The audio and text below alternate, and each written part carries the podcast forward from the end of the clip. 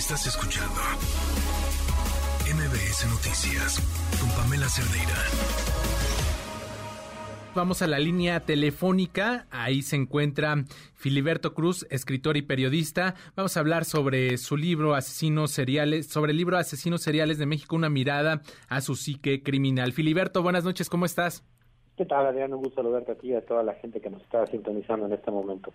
Pues eh, por el nombre sabemos que va de asesinos seriales aquí en nuestro país, pero ¿qué nos puedes contar para, digamos, mostrárselo a nuestros radioescuchas y podemos acercarnos a, esta obra? Claro que sí. Mira, se trata de un recuento de los asesinos seriales eh, que han existido en nuestro país de los últimos 50 años. Sí. Eh, más o menos es como de 1980 para la fecha y vienen enumerados en un orden cronológico.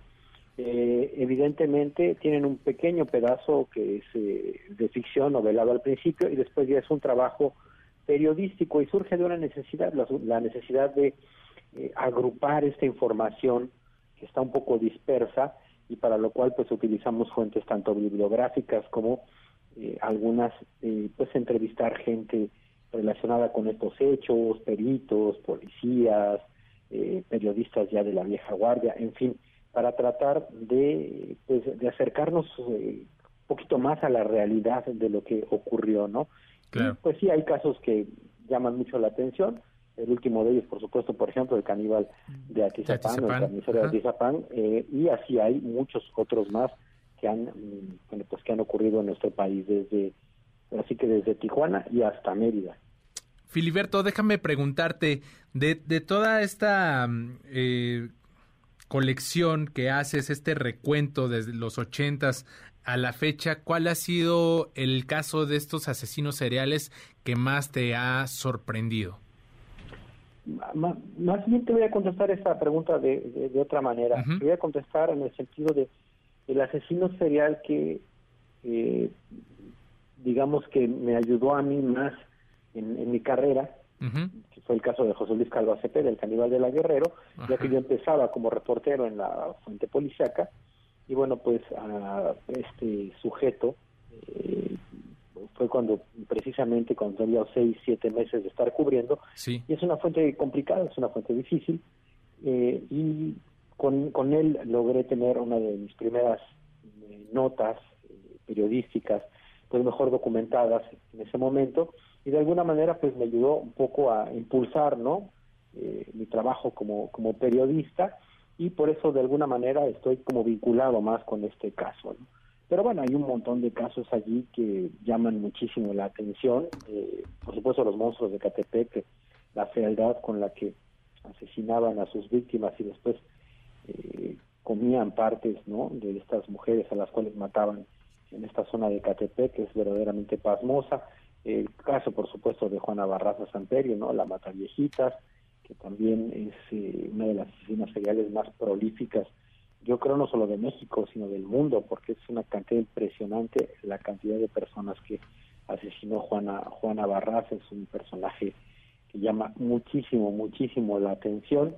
Eh, hay historias desgarradoras como la de el monstruo de Toluca, eh, este sujeto que eh, se burlaba de las autoridades y inclusive ponía mensajes en Facebook burlándose de los padres de las víctimas eh, verdaderamente mm, pues muy muy triste muy eh, muy fuerte no son algunos no porque la verdad es que hay muchísimos más pero bueno por contar algunos de ellos. Filiberto Cruz, escritor y periodista que nos está hablando de asesinos seriales en México, una mirada a su psique criminal. Sobre esta experiencia que nos cuentas, eh, que inicias tu, tu em, digamos, tu carrera en la fuente de seguridad, en la fuente policíaca, con este caso del caníbal de la Guerrero, ¿podríamos, ¿podrías contarnos más cómo fue esa cobertura?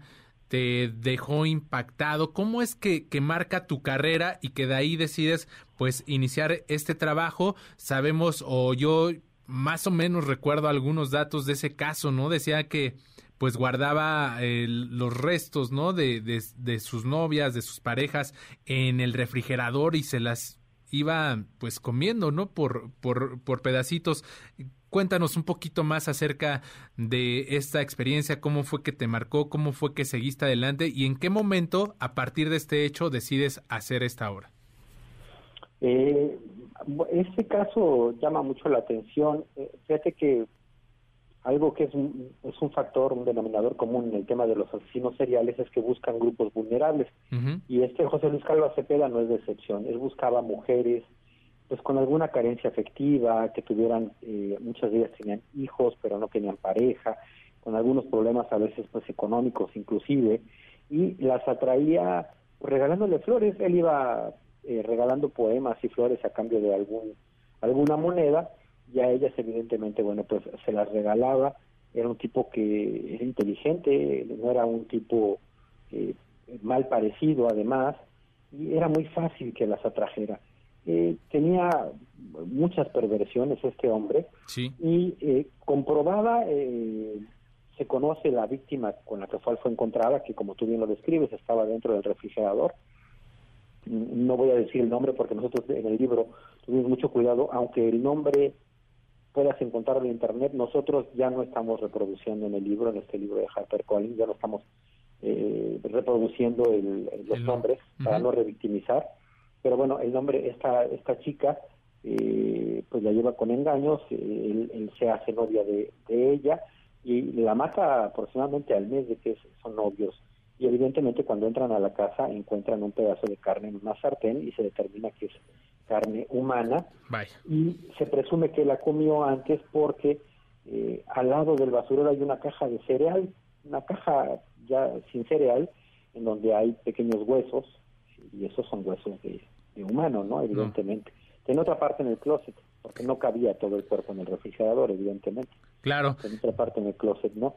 Eh, Filiberto, pues, este, eh, tenemos que, despedirnos. Te agradezco mucho estos minutos y ya nada más si brevemente nos dices, eh, lo podemos conseguir en todos en todas las librerías, ya está disponible. en todas, sí. En todas las librerías lo pueden encontrar, lo pueden encontrar también este, en internet, por supuesto, ya está disponible. Nos vemos el 3 de diciembre en la FIR Guadalajara, el 7, el 9 de diciembre Estaremos en la Ciudad de México, en la Biblioteca del Congreso, en la calle de Tacuba, en el Centro Histórico, a las 12 del día.